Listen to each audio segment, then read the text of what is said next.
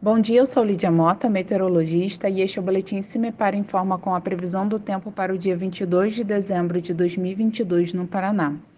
Nesta quinta-feira, o cenário ainda se mantém bastante semelhante ao dia anterior, ou seja, uma maior concentração de nuvens continua sendo esperada entre o centro e o leste do Paraná, com chuvas fracas e ocasionais. Na região metropolitana e no litoral, os eventos de chuva são mais persistentes e as temperaturas pouco variam durante o dia.